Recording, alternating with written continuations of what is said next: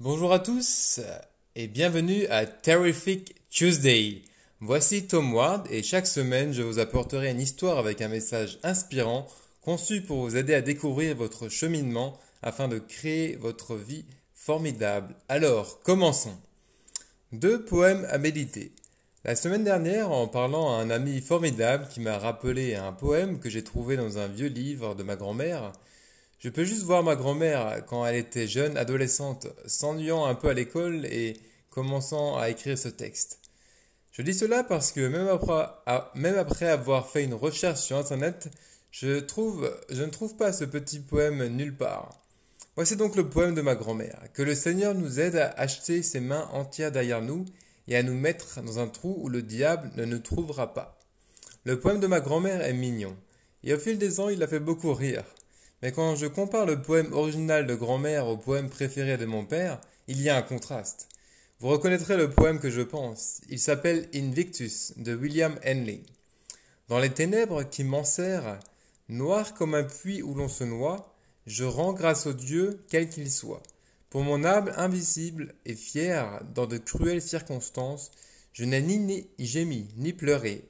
Meurtri par cette existence, je suis debout bien que blessé. En ce, lieu de, colère et de pleurs se profile l'ombre de la mort. Et je ne sais ce que réserve le sort, mais je suis et resterai sans peur. Aussi étroit soit le chemin, nombreux les châtiments infâmes, je suis le maître de mon destin, je suis le capitaine de mon âme. Vous remarquez et ressentez l'énergie différente de ces deux poèmes, n'est-ce pas? Laissez-moi vous en dire un peu plus sur le second poème. À l'âge de 14 ans, le poète William Henley a découvert qu'il avait la tuberculose des os. À 17 ans, on lui a dit qu'il devrait se faire amputer une jambe en dessous du genou pour lui sauver la vie. Aussi tragique et douloureuse que cette opération ait été, il a vite appris que les médecins voulaient lui amputer sa deuxième jambe. Pour ne pas être complètement influencé par son premier médecin, Henley a cherché un autre médecin qui, grâce à une opération intensive du pied restant, sauve sa jambe. Pendant sa convalescence, c'est à ce moment que Henley a écrit son puissant poème.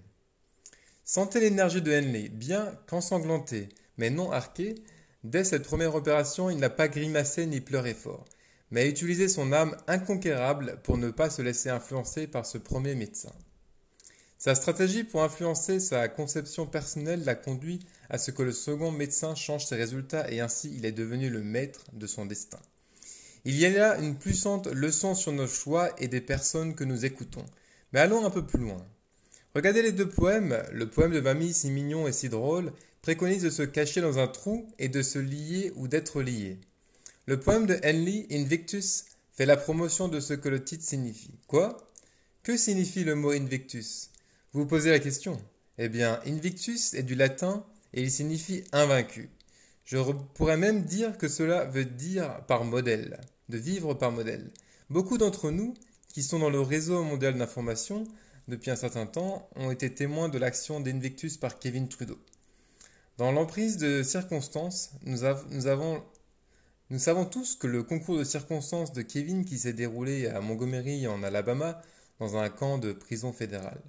J'ai été personnellement ravi de recevoir le courriel de Jean vendredi soir, annonçant que Kevin a récemment été transféré du camp de la prison fédérale de Montgomery afin de pouvoir purger le reste de sa peine en détention à domicile. Et je cite exactement le courriel, car cette note importante en bas de page l'a expressément demandé. Mais examinons à un moment quelques éléments qui se sont produits dans le concours de circonstances de Kevin par rapport à ces deux poèmes. Ainsi, même s'il a été retenu à Montgomery, quel poème, selon vous, définit l'état d'esprit de Kevin? Diriez-vous qu'il s'est caché là où le diable ne peut pas le trouver? Ou bien a-t-il pensé à ce que Dieu peut être pour son âme inconquise. C'est évident, n'est-ce pas? Son attitude ne ressemblait pas plutôt à cette troisième strophe de Invictus. En ce lieu de colère et de peur se profile l'ombre de la mort, et je ne sais ce que me réserve le sort, mais je suis et resterai sans peur.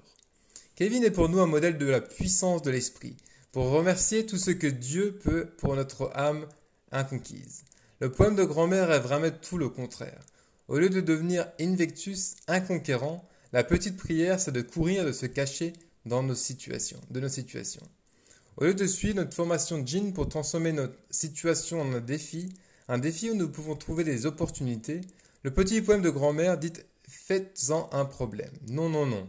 Nous allons prendre nos situations et les transformer en défis qui deviennent des opportunités. Il y a plusieurs années, alors que je travaillais chez Reckitt Coleman, maintenant Herbie, j'ai été invité à participer à un sommet global sur la transformation de l'entreprise. J'allais apporter ma contribution à la direction des opérations de l'entreprise. Vous savez, ce que l'on appelle maintenant la chaîne d'approvisionnement. D'autres personnes ont été invitées à discuter et à débattre d'autres fonctions et processus comme la génération de revenus ou le développement de produits talents. Le nouveau président américain a participé aux discussions sur la génération de revenus.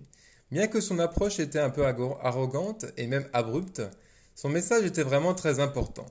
Je ne l'appréciais pas à l'époque, mais je l'apprécie maintenant. Son message était que chacune des marques de l'entreprise devrait représenter quelque chose. Il n'a cessé de demander encore et encore qu'est-ce que cette marque représente. Malheureusement, souvent, ce n'était pas clair. Plus tard, alors que je travaillais chez Newell Rubbermaid, j'ai participé à un atelier qui a aidé chaque participant à réfléchir à notre marque personnelle. Jusqu'alors, je n'avais jamais vraiment pensé à avoir une marque personnelle, mais j'en ai une. Elle s'appelle Tom Ward.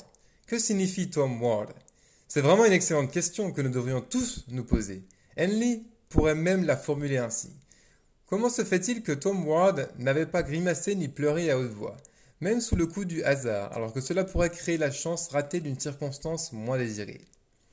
J'espère que je suis pour la famille, pour une croissance continue, pour créer un enthousiasme contagieux. Je veux que mes actions montrent que j'embrasse et partage la sagesse, et que mes actions sont alignées sur les autres principes directeurs personnels, que je prends dans la poursuite de ma mission personnelle. Souvenez-vous, les habitudes ou les actions répétées que nous prenons, créons et concevons la vie que nous faisons.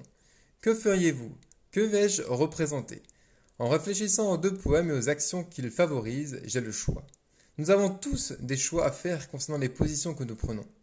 Nous pourrions chacun suivre le poème de grand-mère, ou nous pourrions choisir de suivre l'approche de Henley, nous avons le droit de choisir, et ce faisant, nous créons un dessin et le parcours de notre vie. Il existe de nombreuses situations dans notre monde aujourd'hui. Par exemple, pendant le week-end, la liberté d'expression est restreinte. En fait, notre liberté d'expression a été attaquée. Je crois que je défends la liberté d'expression, que je m'efforce d'embrasser et de partager la sagesse ou que je cherche à grandir continuellement. Et comme je vis mes autres principes directeurs comme la dignité des personnes dans le respect, je défends la liberté d'expression. C'est ce que je défends, alors que je conçois mon expérience de vie réussie.